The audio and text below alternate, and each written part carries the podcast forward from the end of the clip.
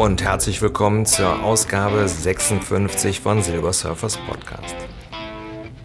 Nachdem ich mich ja in der letzten Folge ausgiebig mit Science Fiction befasst habe und das Geheimnis nicht lösen konnte, geht es in dieser Folge zurück zu alter Technik und deren Fans. Heute meinen wir ja, wir würden alles neu erfinden, aber sehr oft ist dem gar nicht so und die Instrumente, die uns heute zur Verfügung stehen, stehen einfach nur mehr Menschen zur Verfügung und es ist alles wesentlich einfacher geworden. Und natürlich auch einfacher über das Internet zu publizieren. Fast jeder mit einem Rechner ist heute in der Lage, eine Audiodatei aufzunehmen und ins Netz zu stellen. Aber fragen wir uns mal, wie war das denn so vor 30 und 40 Jahren? Ich habe überraschenderweise festgestellt, dass es damals schon so etwas Ähnliches wie Podcast gab. Nämlich die Tonbandclubs und den sogenannten Rundbandversand.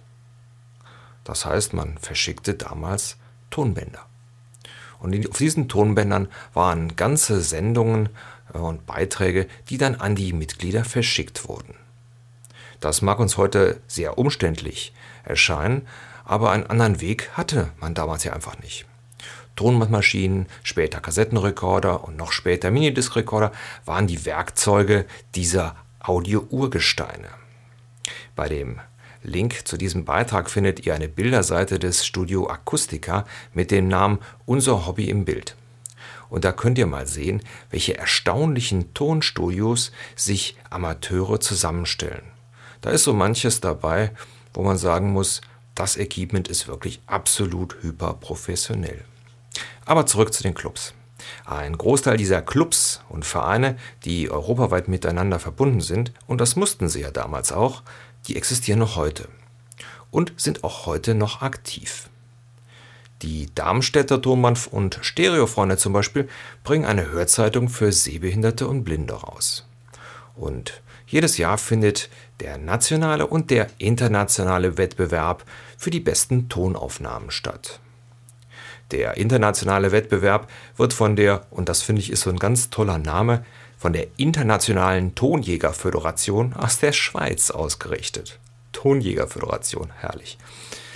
Ich gebe zu, äh, mit fast 50 bin ich ja einer der älteren Podcaster, aber mir war diese Tonbandszene überhaupt nicht bekannt.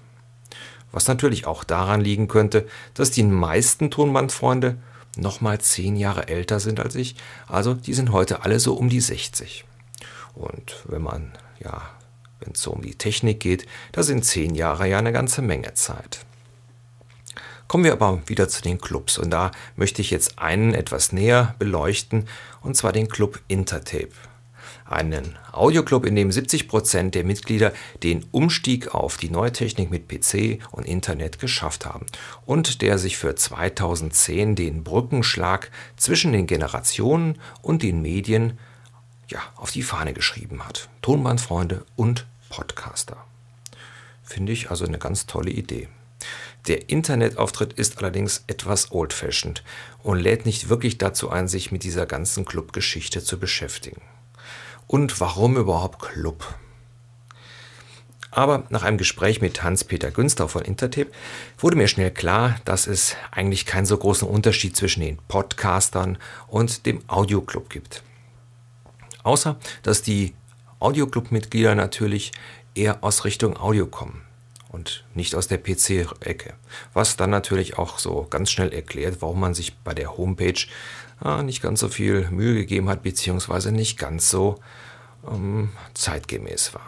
Da liegt halt wirklich der Augenmerk auf Audio. Aber wie mir Hans-Peter versicherte, wird an einem neuen Internetauftritt schon fleißig gebastelt. Auch gibt es im Club immer noch Mitglieder, die sich den Umstieg auf PC und Internet nicht mehr zutrauen und weiterhin mit Kassetten und CDs versorgt werden. Das größte Aushängeschild des Clubs ist die wöchentliche, nicht öffentliche Radiosendung. Jetzt werden natürlich wieder viele sagen, oh, nicht öffentlich, was soll denn der Quatsch? Denn öffentliche Podcasts gibt es ja tausende. Jo, das stimmt. Aber damit müssen wir Podcaster uns ja auch noch eine ganze Menge Regeln halten und viele Sachen, die wir gerne machen würden, können wir nicht. Weil wir müssen uns an bestimmte Sachen halt halten.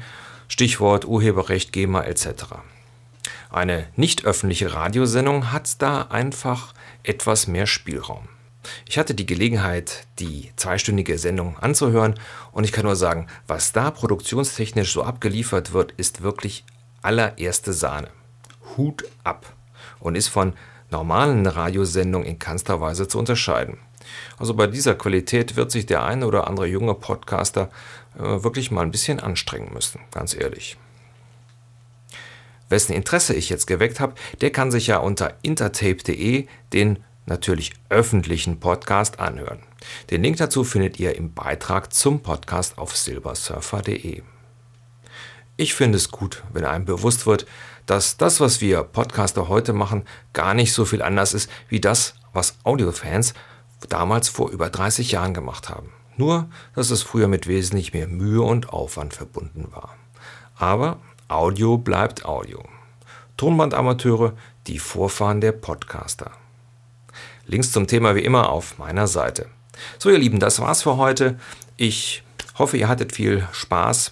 Denke mal, ist auch mal eine interessante Geschichte, wenn jemand versucht, ähm, etwas aus der Vergangenheit in die Zukunft rüber zu retten und deswegen auch meine Betrachtung von intertape.de. Bis zum nächsten Mal, euer Silbersurfer.